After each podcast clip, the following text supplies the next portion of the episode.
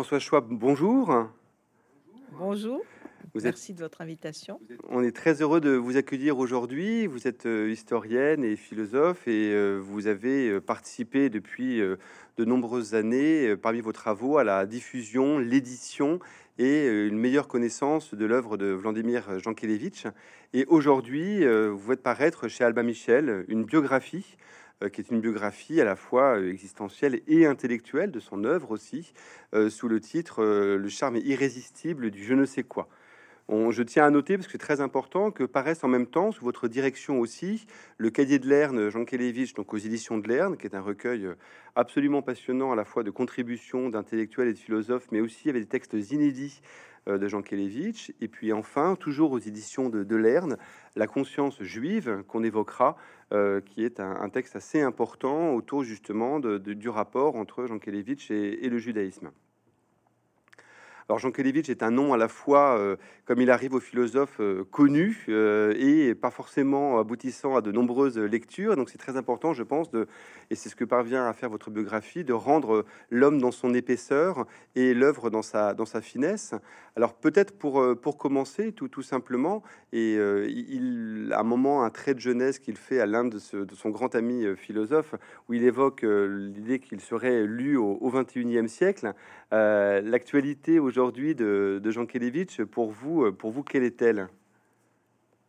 Eh bien, justement, je crois qu'il avait raison. Il écrivait cette phrase à 23 ans, évidemment sur un mode très ironique, mais il s'est avéré que euh, il, est plus, il est davantage, je pense, reconnu et lu aujourd'hui que euh, précédemment. Peut-être il a fallu la maturation de cette œuvre, peut-être il a fallu la période dans laquelle on vit aujourd'hui, qui euh, est une période où la morale, euh, on a besoin de morale, on vit une période difficile où beaucoup de problèmes se posent et euh, la voix de ce philosophe se fait entendre pour répondre à certaines de nos interrogations. C'est la raison, à mon avis, pour laquelle... Et puis cette sincérité, cette honnêteté dans son propos, peut-être lui assure justement cette forme de postérité. Cette biographie, alors je ne suis pas philosophe de, métier, j'ai suivi 25 ans ses cours, mais euh, je suis historienne. Cette biographie, en fait, je, j'ai désiré la, la, faire avec bien des atermoiements, avec beaucoup de scrupules, parce qu'il est très très difficile de parler d'abord d'un ami, qu'on ne veut pas dont on ne veut pas trahir la pensée. Et c'est d'autant plus difficile. Ce n'est pas un sujet de rédaction comme ça, c'est quelque chose de, personnel.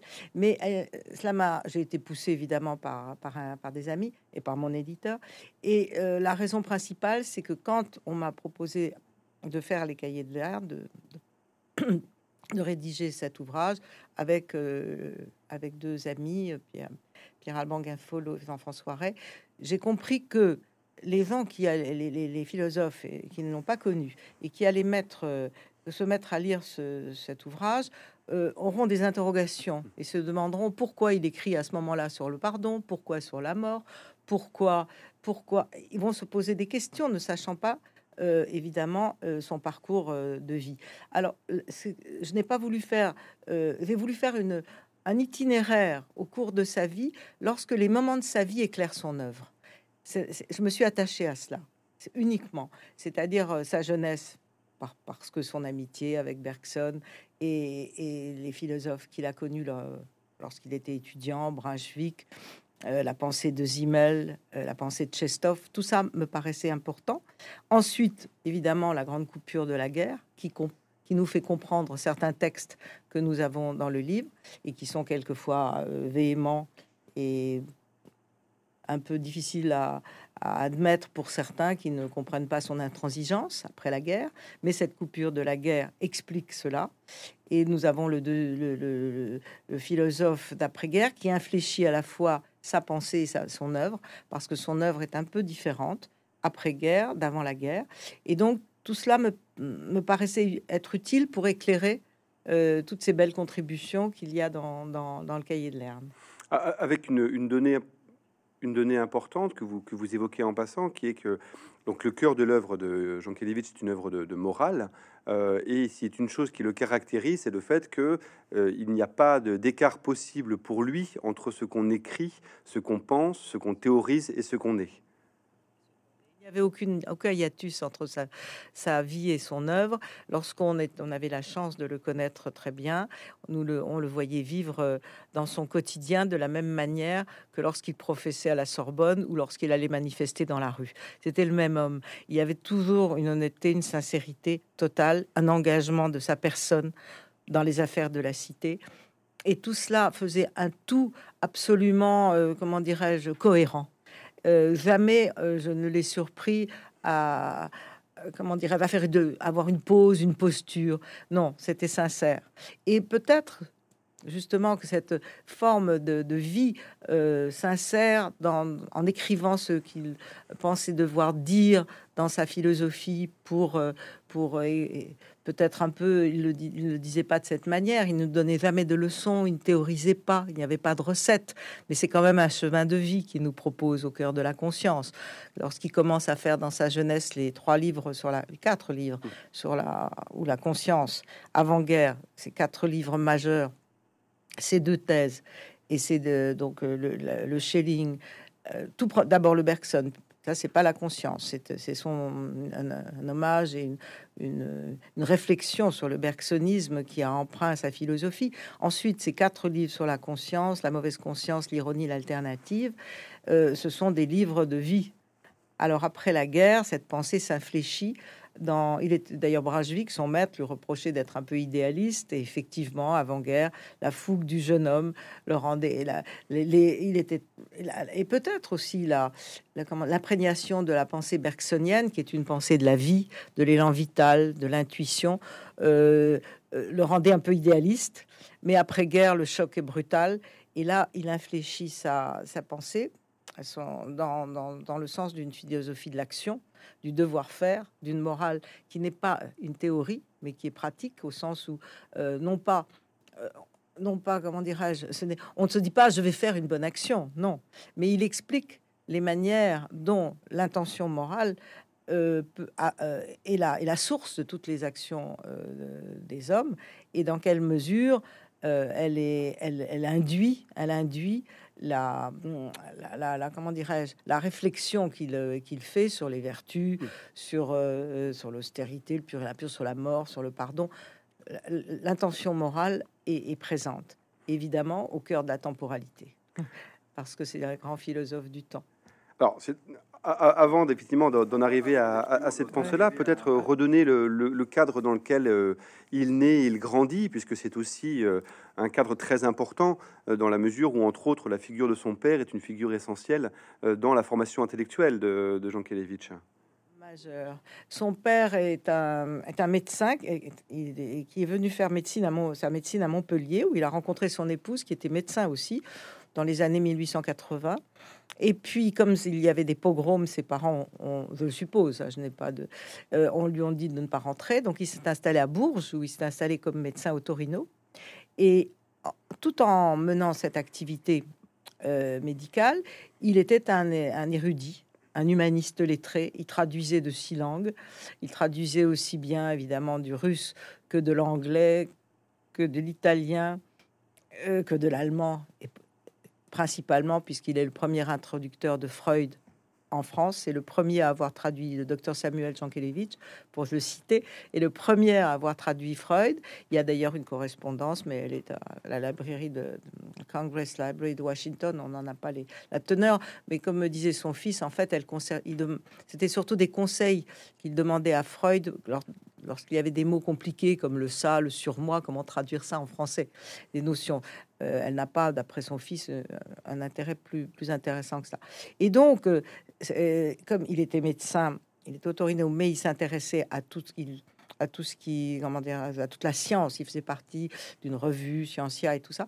Il avait des, il a, il a développé aussi quelques intuitions, notamment l'une, celle du concernant le cancer. En disant très jeune, dans les très, très, il avait expliqué que le cancer, ce n'est pas une cellule qui, euh, qui nécrosée, mais c'est l'inverse. C'est une cellule juvénile qui se met à prospérer. Elle est en folie cette cellule et elle, elle gangrène après le reste, euh, l'organisme qu'elle atteint. Et cette intuition était euh, très très profonde. Par ailleurs, il avait des notations euh, sur les, mourants, sur sur les, il aurait il aurait voulu lui-même, d'ailleurs d'après ce que m'avait dit son fils, écrire sur la mort. Et puis il n'a pas eu le temps, il l'a pas fait. Mais son fils s'est servi de ces notations pour écrire son livre sur la mort. ils ont cheminé ensemble, évidemment, toute, toute leur vie. Il allait le voir tous les jours. Pendant la guerre, ils étaient ensemble à Toulouse. Il n'y a jamais eu de. C'était une. Comme il l'a dit d'ailleurs, il l'a écrit, c'était aussi un ami avec lequel il, parlait et il, il, ne philosophait peut-être pas, mais les idées, euh, comment dirais-je, de son père l'ont sûrement influencé. Et, c'était, euh, c'est pour lui une personnalité effectivement marquante. Il avait, grâce à lui, il a connu des philosophes de l'immigration comme Berdyaev, Chestov, qui était réfugié, s'était réfugié à Paris.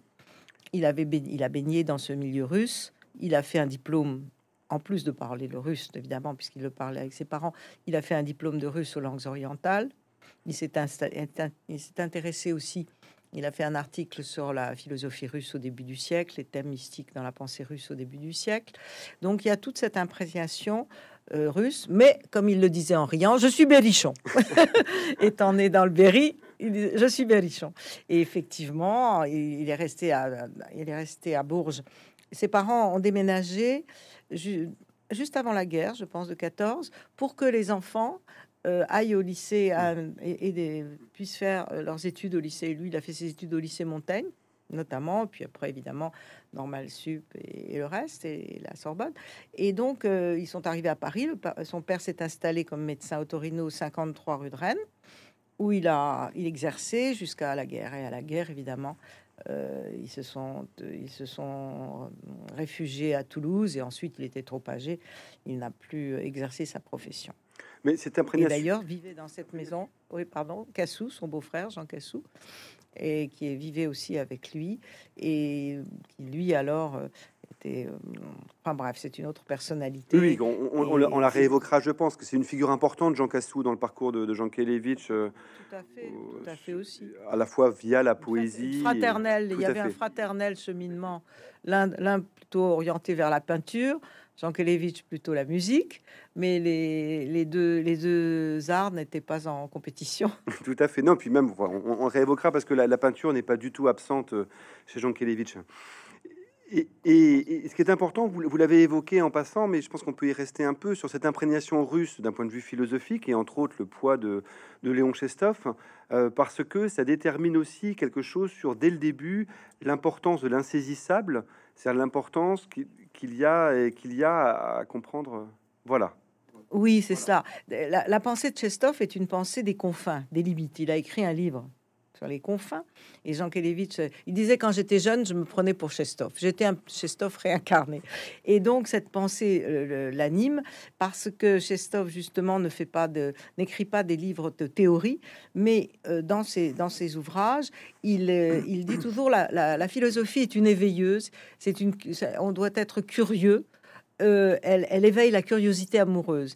Et surtout, pourquoi faudrait-il toujours parcourir les mêmes chemins insipides du tourisme philosophique, mais ne pas ouvrir de voies nouvelles?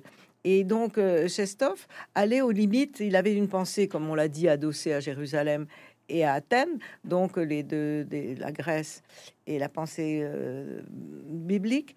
Et, et, cette pensée n'était pas théorisée, elle, est, elle était fine, elle était comment dirais-je, fluente. Elle ouvrait des perspectives sur la manière dont il faut aller penser une notion jusqu'aux limites où la pensée se brise, aller la, chercher, l'approfondir, l'approfondir, et à un moment, on arrive au presque rien. On arrive à un moment où elle se brise. Donc cela euh, était une était une manière de philosopher qui lui convenait. La deuxième chose qui est importante de noter, c'est que euh, Chestov écrivait beaucoup par aphorisme. Et Jean Kelevitch aimait cela, les aphorismes, c'est-à-dire des petites choses courtes, mais qui, en trois mots, vous donnent, euh, vous donnent l'envie de vous envoler vers, vers, vers un ailleurs et les aphorismes et la, et, la façon de... Euh, en fait, ça, c'est peut-être là l'origine de, ses, de son livre sur l'ironie, parce que mm. l'ironie, au fond, c'est une pensée de la litote, de l'aphorisme, et je pense que peut-être que euh, avec Kierkegaard et le livre de sur l'ironie de Kierkegaard, Chestov a été un maître de cette de ces pensées euh, rapides, courtes, incisives et qui vont au cœur des choses, sans comment dirais-je, sans passer par euh, tous les philosophes qui ont précédé, par exemple, sans faire une étude, mais la, pensée est directe. Elle va au cœur des choses. Avec un autre, on va dire, un autre bloc euh, fondateur chez Jean Kelevitch, qui est donc Bergson, euh, et qui est, qui, est très très important parce que à la fois c'est l'intuition, c'est le temps, et c'est aussi la question de la langue et l'élan vital et l'élan vital. En fait, alors avec Bergson, sa rencontre se fait sous les auspices de Plotin. Tout jeune, Jean Kelevitch, qui avait comme professeur Henri Breillet, qui avait traduit les, euh, Énéades de Plotin, lui conseille un diplôme sur un traité, le traité de 1.3 de la dialectique de Plotin, que j'avais à la maison. Je l'ai donné maintenant, enfin, il était chez moi jusqu'à un certain moment. Il, il, est à la Bibliothèque nationale. On peut voir cette écriture violette, toute petite, euh, sans rature, euh, où il, euh, d'un seul jet, il développe cette, cette belle pensée sur Plotin. Et à ce moment-là, au moment où il, commence à travailler sur Plotin, Bergson avait fait un cours sur Plotin au Collège de France. Donc, son ami, il demande à Brunswick. Brunswick lui dit, mais au pont écrivait à, son, maître Léon Brunswick écrivait à Bergson pour lui demander s'il n'a pas des notes de ses cours. Bergson lui répond qu'il n'avait rien gardé, il n'avait pas de notes, que c'était oral et que il n'y avait pas à l'époque les enregistrements d'aujourd'hui, mais qu'il était prêt à le recevoir et à parler de lui, de Plotin et d'autres choses. Et là s'engage à la fois une correspondance et des visites euh, que rendait euh, très régulièrement Jean Kelevitch à, Bergson, boulevard Beau Séjour, et une correspondance que, j'ai que j'ai mis dans que j'ai inséré dans les cahiers de Lerne. Euh, il y avait déjà des lettres qu'on connaissait, mais là, elle est, elle est exhaustive. Alors évidemment, nous n'avons pas les lettres de, Jean Kelevitch, nous n'avons que les lettres de Bergson. Et euh, chaque fois que Jean Kelevitch écrivait un article, parce que dès 23 ans, dès l'âge de 21 ans, il écrit des articles dans la revue de morale et de métaphysique fondé par Xavier Léon. dès qu'il écrit un article sur Bergson, il lui en donne la primeur. Et Bergson lui répond en lui parlant de cet article. Et petit à petit, au fil de ces articles, euh, et avec l'encouragement de Bergson, qui trouve en lui un intellectuel privilégié, il écrit ça, et il rassemble tout ça et il en fait un livre en 1930 euh, qui s'appelle Bergson. Euh, il a 27 ans, il est tout jeune et il ose écrire sur ce qui est le prix Nobel et le, grand maître de la, de la pensée en France. Et dans ce livre, évidemment, euh, dans ce livre, on voit à quel point Jean Kelevitch est, est proche de cette philosophie de l'intuition, de l'élan vital, quand, on lui demandait quel principale, le principal apport de Bergson, lui commençait par dire la temporalité. La temporalité est l'idée nouvelle qu'apporte Bergson dans la philosophie d'aujourd'hui. Alors, si on veut affiner, on pourra dire que l'idée de la temporalité chez Jean Kelevitch ne sera pas tout à fait la même. Puis le Bergson, en un mot, est le philosophe de la durée plutôt, et Jean Kelevitch de l'instant. Mais euh, voilà. Mais, mais il y a, la, il y a comment dirais une source commune qui est le désir de, de s'apesantir et de, de, comment dirais-je, de, de, tourner autour de ce temps qui nous vaut presque rien, mais qui, qui est l'enveloppe de notre condition euh, intermédiaire sur Terre, quoi. Ah, ah, et l'intuition, et, oui. Et l'intuition, et effectivement, et le, et le, et le vitalisme, qui est, qui est, une chose aussi euh, très très importante, parce que c'est ça, ça reste, ça court euh, dans toute la durée de l'œuvre de, tout à fait. Alors le vitalisme, quand il est très jeune, il est, il est enthousiaste euh, tout d'abord par Georg Simmel, qui, dont, les œuvres euh, parlent de la vie, le Mers et le Leben, c'est-à-dire plus que la vie, la vie est plus que la vie, la vie a en courant qui vous emporte et qui vous amène au-delà ce que vous pensez faire ou dire. C'est ce courant vital, c'est cette... Euh, cette et en fait, pour Zankelevitch, tout se passe ici-bas dans l'au-delà. Il n'y a pas une pensée transcendante. Et donc, chez Bergson, comme chez Zimmel, il a trouvé cette, euh, comment dirais-je, ce, fondement, cette assise très solide euh, qui est l'étude de, de, de, la vie, de l'expérience humaine, de tout ce qui arrive à l'homme durant son parcours sur Terre. Et, et, cela, cette, ce vitalisme parcourt cette œuvre, il, il, ne, il ne se dément jamais. Et même après-guerre, euh, si d'autres choses ont changé, il, est, il, demeure toujours un philosophe de l'expérience, des choses que nous-mêmes nous vivons sur Terre et non pas des, des, abstractions euh, théoriques euh, que l'homme auquel s'intéresse d'autres. Alors il a tout lu, bien sûr, il a une forte érudite, Jean Kelevitch est un homme très érudit, donc il a absorbé beaucoup de choses pour arriver à cette pensée beaucoup plus euh, fine de la de l'expérience humaine et de la façon dont l'intuition, l'élan vital nous permet d'accéder à, à l'intention morale, notamment à la jaillissante, la jaillit, au jaillissement. Le, jaillissement de l'intuition au cours de la vie est pour lui le point central. C'est le moment où euh, il dit personne n'a le droit, euh, comment dirais personne n'est autorisé à, avoir l'étincelle. Ce n'est pas un droit. Mais si un jour cette étincelle arrive autour, au, cours de nos, au cours de nos, la, façon de, de, nous d'approfondir, d'aller au fond de soi et de rechercher des choses profondes, eh bien, c'est le divin, le divin moment qu'il recherche lui en philosophie. Alors que pour Bergson, c'était plutôt un philosophe de la, temporalité s'inscrit dans une durée, euh, dans un moment euh, euh, long, dans un temps long, presque un intervalle. Alors que pour Jean Kelevitch, l'intervalle, c'est plutôt le moment, c'est-à-dire le temps long, c'est plutôt le moment où la complaisance s'installe, le retour sur soi. On commence à se dire ah, est-ce que j'ai est-ce que j'ai bien agi aujourd'hui? Ah, j'ai donné à quelqu'un, mais on se retourne sur le fait d'avoir fait, fait l'aumône. On, on, est dans le comment dirais-je dans le dans la répétition d'une chose qui doit être innocente et spontanée. Et c'est là où on retrouve le, le, portrait que vous en faites au, dans, dans, la préface du livre. Il y a une impatience chez Yankelevitch, il y a une, il y a une urgence, il y a une vitesse et qui se retrouve même dans sa façon de marcher. Tout à fait. Il courait, on n'arrivait pas à le suivre. Il, volait à ses cours et, ça lui allait bien, le philosophe qui va. Vous savez, dans, dans Platon, on voit celui qui va, celui qui marche, et un peu comme Eros aussi, l'amour le, ailé. Qui, court. Eh bien, c'était un philosophe impatient. Il était dans la vie, il était dans l'urgence d'écrire.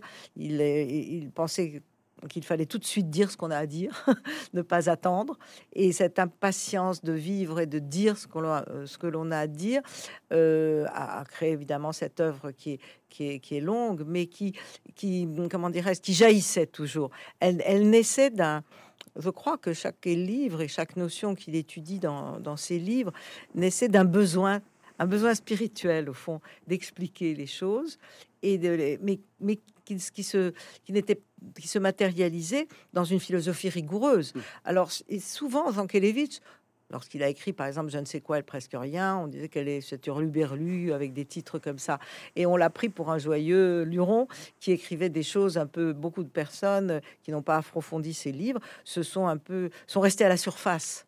Or, en fait, si cette pensée et cette écriture luxuriante et, comment dirais-je, prolixe en employant, elle est nourrie de son érudition, elle est aussi la, le véhicule d'une pensée tout à fait rigoureuse. Et on croyait que ses cours étaient improvisés, il en donnait tout à fait l'impression à la Sorbonne. Et moi, je savais, il ne le disait, il travaillait une semaine comme un forcené pour, euh, pour un cours. Alors après, évidemment, tout coulait de source, puisque cette pensée avait été déjà réfléchie pendant longtemps. Elle était formulée dans sa tête. Et ensuite, il pouvait se permettre de l'improviser en, nous la, en nous la livrant à nous, ses étudiants. Mais c'était très rigoureux. Il y avait un plan et c'était très rigoureux. Ce n'est pas du tout, euh, ce n'était pas des de joyeuses approximations. Oui, du tout.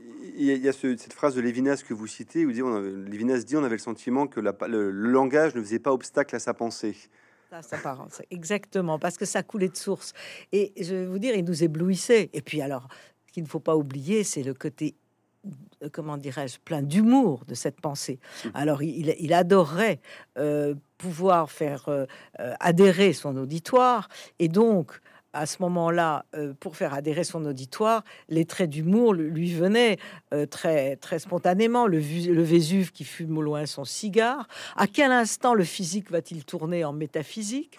Enfin, c'était un jaillissement de choses très drôles. Et dans la vie de tous les jours, quotidienne, il l'était. Il était euh, et c'était une pensée pleine, qui, qui, était légère et qui ne, ne mm. s'apesantissait pas sur le propos, mais qui, qui, nous donnait toujours euh, une, comment dirais-je, une envolée. Il y avait une envolée possible dans, dans, dans, sa pensée. Et, euh, et bien sûr, on a, on assisté à cette pensée fougueuse, chatoyante, brillante, euh, rendait, rendait ses, auditeurs euh, euh, tout à fait béats d'admiration parce que, alors, on comprenait quelquefois pas tout, il y avait quelquefois, ah, mais il s'en rendait compte. Et comme il, c'était un vrai professeur, d'ailleurs, il a toujours dit Je ne suis qu'un professeur. Il se voulait plus professeur que philosophe. De, il n'a jamais dit Je suis un philosophe. Il disait Je suis un professeur, je ne suis qu'un professeur. Et l'oralité convient très bien à ma façon de, de, philosopher, donc de, parler, de, rendre mes idées euh, perceptibles aux autres. Et donc cette pensée, justement, euh, euh, il, avait besoin de la communiquer de façon vivante de, professeur à, à, auditeur, à, étudiant. C'était pour lui, euh, ce n'était pas un pinceau, mmh. euh, c'était la joie d'enseigner. Et quand, je reviens à ce que je disais, quand il voyait qu'on décrochait, parce qu'il s'en rendait compte, alors il répétait, il insistait, il enfonçait le clou plusieurs fois. D'ailleurs, c'était sa façon, même dans ses livres, il y a beaucoup de quand même de répétitions, mais tout ça pour essayer de rendre plus clair un propos qui quelquefois est quand même un petit peu, euh, un petit peu, euh, comment dirais-je, euh, un petit peu difficile à, appréhender du premier coup. Il vaut mieux qu'au bout de deux, trois fois, on a bien compris parce que c'est toujours aux limites de l'impapable, des choses difficile à formuler aussi. Ça, n'est pas, ce n'est pas une, euh, des concepts. Euh, il, se méfiait des concepts et de tout cette pensée conceptualisée. Est-ce que vous, ce que vous dites de, la joie qu'il avait à enseigner et qu'il vous partageait est, lié aussi au fait que euh, ce n'est pas une pensée du tragique du tout, Jean Kelevitch. C'est-à-dire que la, la conscience n'est pas pris dans une... Miste, oui. Alors, sa pensée du tragique, elle, elle viendra après hmm. la guerre dans, lorsqu'il écrira des choses difficiles euh, sur, ce qui, sur les événements de la guerre, mais dans sa philosophie propre, c'est une philosophie du faire et une philosophie de la création dans le bonheur et dans la joie. Comme Bergson, c'est un philosophe de la joie. D'ailleurs, il disait toujours si la joie se perd, le monde n'en deviendra pas meilleur. Donc, euh, essayons de, profiter des instants comme ça qui s'offrent à nous, ou quelques instants de joie apparaissent. Il était le philosophe évidemment de, l'occasion, de la rencontre. Ne manquez pas votre unique matinée de printemps, vivez pleinement votre journée, ne faites pas de retour sur vous-même, mais allez de l'avant.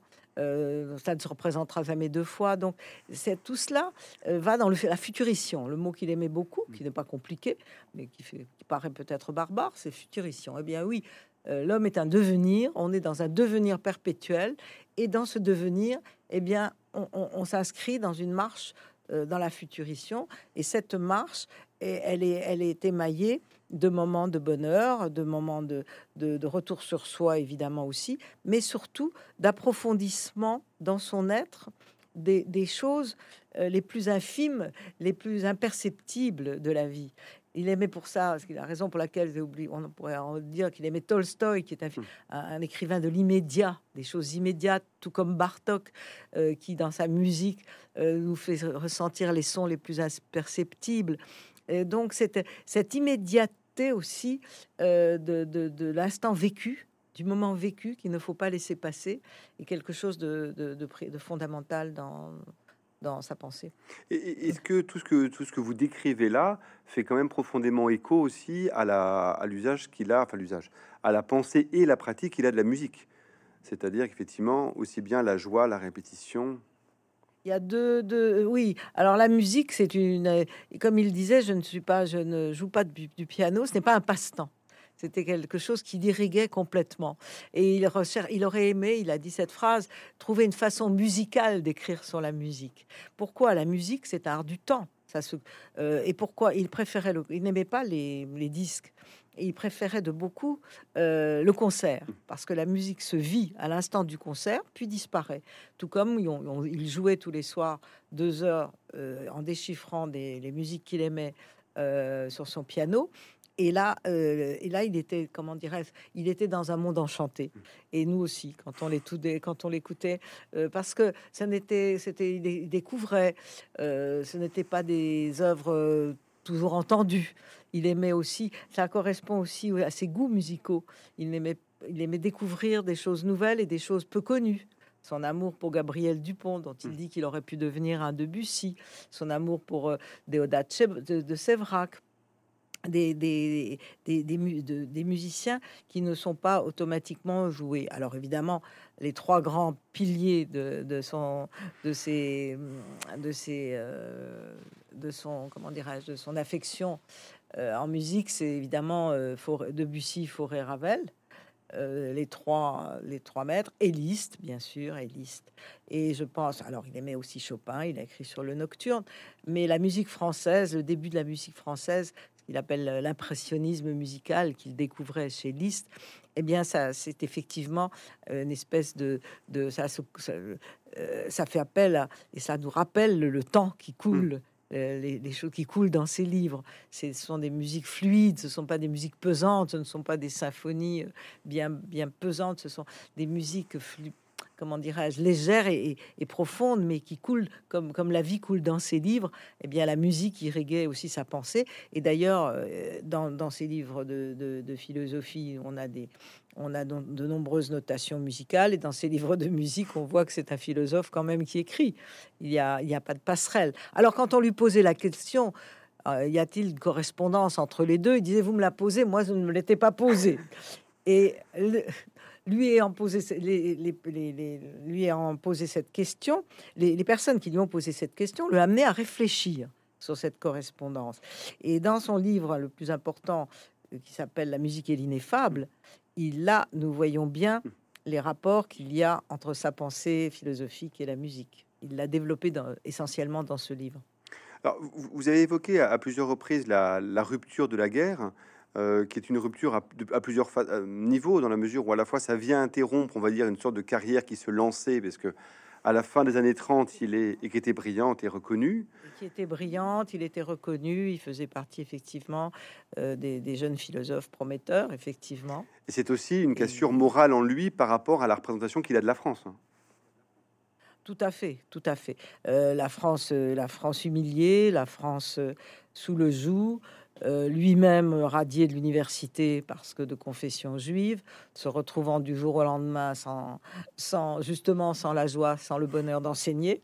Et contraint, alors il, il, a contourné cela en donnant des petits cours dans un café, au café du Capitole, ou en réunion des étudiants euh, fait lui, parce que parce que évidemment il fallait continuer à, travailler. Il n'avait plus de, il n'avait plus de moyens de, vivre à ce moment-là.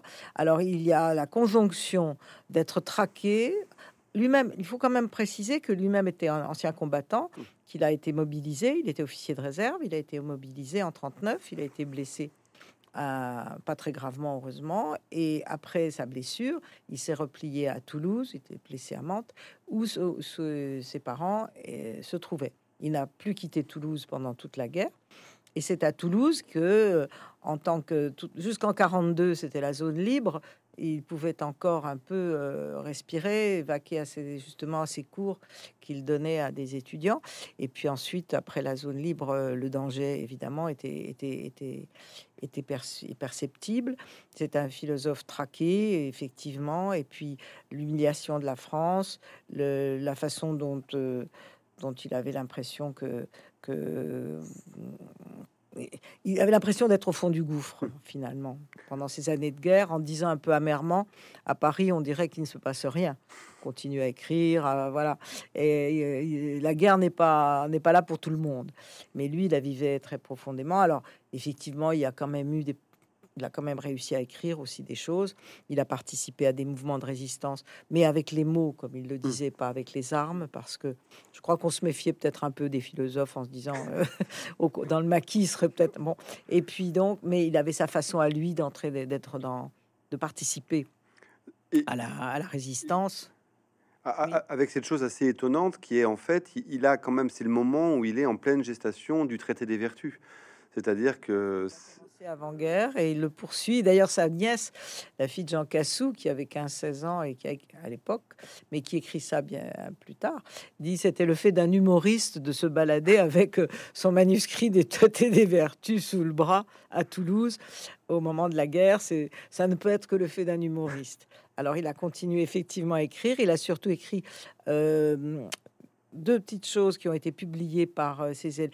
Avant-guerre, il avait été professeur de Cagne à Lyon, où il avait gar- gardé des amitiés très, très, très belles amitiés avec ses, ses élèves. Et trois de ses élèves ont publié pendant la guerre à Lyon des éditions de la Confluence du- de René Tavernier, le père de- du cinéaste, qui était un courageux éditeur. Son petit livre sur le mensonge et le malentendu, et surtout un petit essai sur le nocturne. Et alors, il est évidemment ravi. Il dit Je vais être imprimé en papier bouffant. Il est tout heureux. Il raconte ça à son correspondant, lui, en montrant le bonheur qu'il a. Parce que lui continue à écrire et Mm. le fait d'être encore publié, il n'est pas complètement euh, anéanti. Il est anéanti pour l'enseignement, pour l'éducation, pour son métier de professeur pendant cette période où il n'est pas bon. Mais par contre, euh, il continue évidemment à, à- à écrire. Et, après la guerre, et pendant la, ap- et à la fin de la guerre, la blessure était de. Il ne savait pas encore la- l'ampleur de l'Holocauste et tout ça, mais la blessure est telle quand même de, de la façon dont il a été éjecté, rayé de l'université à cause de ses origines, qu'il euh, ne rentrera pas tout de suite. Il va rester un an à Toulouse encore comme directeur des programmes de Radio Toulouse-Pyrénées, année très très heureuse où il a fait. et C'était un- une année euh, de bonheur pour lui. Il faisait ce qu'il aimait, il programmait des émissions de musique, et c'est seulement euh, au bout d'un an que qu'il a il s'est décidé à retourner euh, à Paris et à prendre son enseignement à Lille. Il était maître de conférence à Lille après la guerre. Et, ce, que, vous montrez bien aussi, euh, il y a une sorte de paradoxe dans la deuxième partie de la carrière de, Jean Kelevitch dans l'après-guerre jusqu'aux années 80, c'est que à la fois, et ça vous y insistez, il y a un engagement permanent, si l'on veut, il est présent dans la cité très profondément, et en même temps, on a le sentiment qu'il ne dialogue plus du tout avec la philosophie de son époque. Bien sûr, il y, a, il y a une mise à distance. Alors, cette mise à distance est-elle le fait de sa, sa protestation après la guerre? De, Parce qu'il a écrit quand même un article qui s'appelle Dans l'honneur de la, Mm. dans la dignité, dans l'honneur et la dignité, où il s'insurge contre des lois d'amnistie. Euh, les collaborateurs seraient trop vite, euh, on aurait trop vite oublié, les homoncules revaquent euh, à nouveau à leurs occupations. Et donc, cette espèce de protestation et le fait de vouloir toujours témoigner et de maintenir vivant le souvenir de ce qui de l'époque euh, passée, l'a sûrement mise à distance des philosophes qui, venant arriver la mode des philosophes d'outre-Rhin, comme il dit, se sont mis à, avoir des, pensées euh, dont tous les mots finissent en isme. Ce sont euh, et donc et cette alors cela provient sûrement de sa, mise à distance de son fait, mais peut-être aussi provient-elle aussi de la façon dont il avait de philosophie qui n'est pas la même que celle de ces philosophes un peu en troupeau qui ont des voilà qui qui, qui sont embrigadés. Lui était un philosophe inclassable qui n'entrait dans aucun système, ou dans aucune comment dirais-je, dans aucune euh, euh, oui dans Aucune aucun école, aucune. on ne pouvait pas aucune école, pas d'école pour se mettre, euh, non, pas du tout. Et donc, euh, peut-être que cette méconnaissance dont il a souffert et dont je parle Mm. après la guerre provient-elle des deux faits, de, de la conjugation de ces deux faits? Il n'y a pas seulement euh, le- la nouveauté de ceux qui paradent et qui, qui mettent leur philosophie euh, en avant dans, dans les médias et dans, mais il y a aussi sans doute euh, une part personnelle qui, qui, a, qui, a, qui a joué.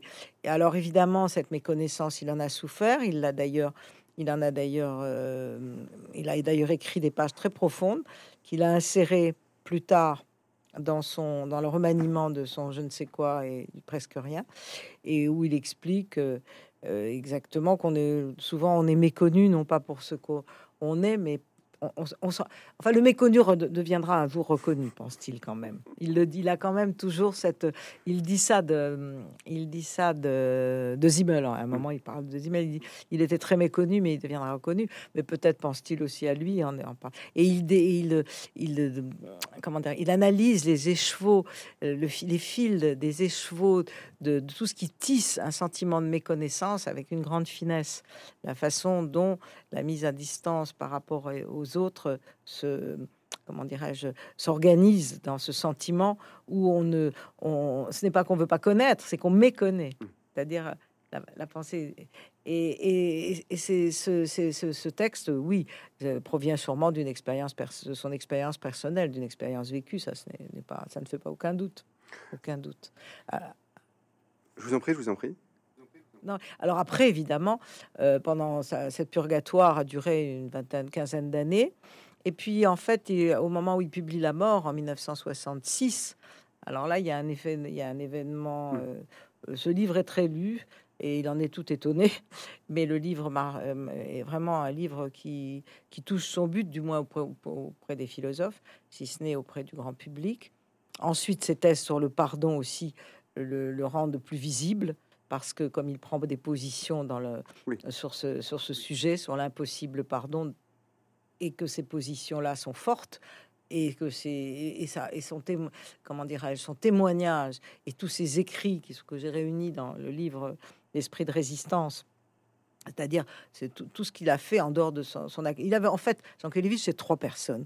C'est le philosophe le musicien et l'homme engagé mais engagé au sens aller dans la rue, l'infatigable homme de gauche, celui qui s'occupe, qui, qui a le cœur près de la minorité, qui n'est pas du côté des rugissants, comme disait Max Jacob. Ça, tout cela, il y a les trois facettes. Mm. Et on ne peut pas les dissocier. Et là, donc, cette euh, troisième facette est illustrée dans ces textes, et notamment dans la prescriptible qui paraît en 1965, qui est une protestation contre euh, la possibilité de prescrire les crimes contre l'humanité. Avec cette, cette, donnée aussi euh, que vous évoquez quand vous parlez du traité des vertus, mais qui, je pense, recouvre l'ensemble de l'œuvre de, Jean Kelevitch, qui est que le but de l'homme, de la morale, n'est pas de rendre l'homme heureux, mais de transcender les possibles. Et, je pense que c'est comme quelque chose qui ouvre complètement euh, la lecture de, Jean Kelevitch. Tout à fait. Il faut, il faut de temps en temps aller au-delà de soi.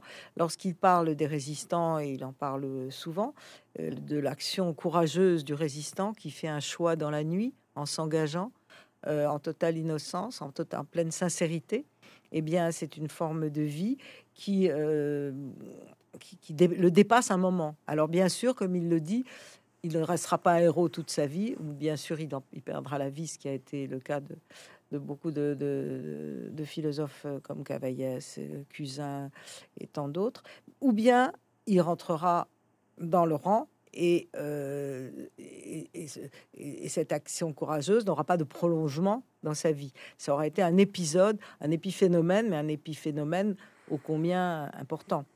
Et donc, euh, c'est tout à fait vrai. C'est en cela que cette morale est une morale de vie, c'est-à-dire que on ne peut pas parler simplement du courage en disant ce que c'est le courage. De temps en hmm. temps, il faut qu'il soit illustré par des personnes qui le mettent en pratique. On ne peut pas dire simplement qu'est-ce que c'est la fidélité si on n'est pas fidèle aux souvenirs du passé, si on fait table rase de ce qui, de ce qui s'est passé juste 15 ans avant pour aujourd'hui ouvrir des voies nouvelles.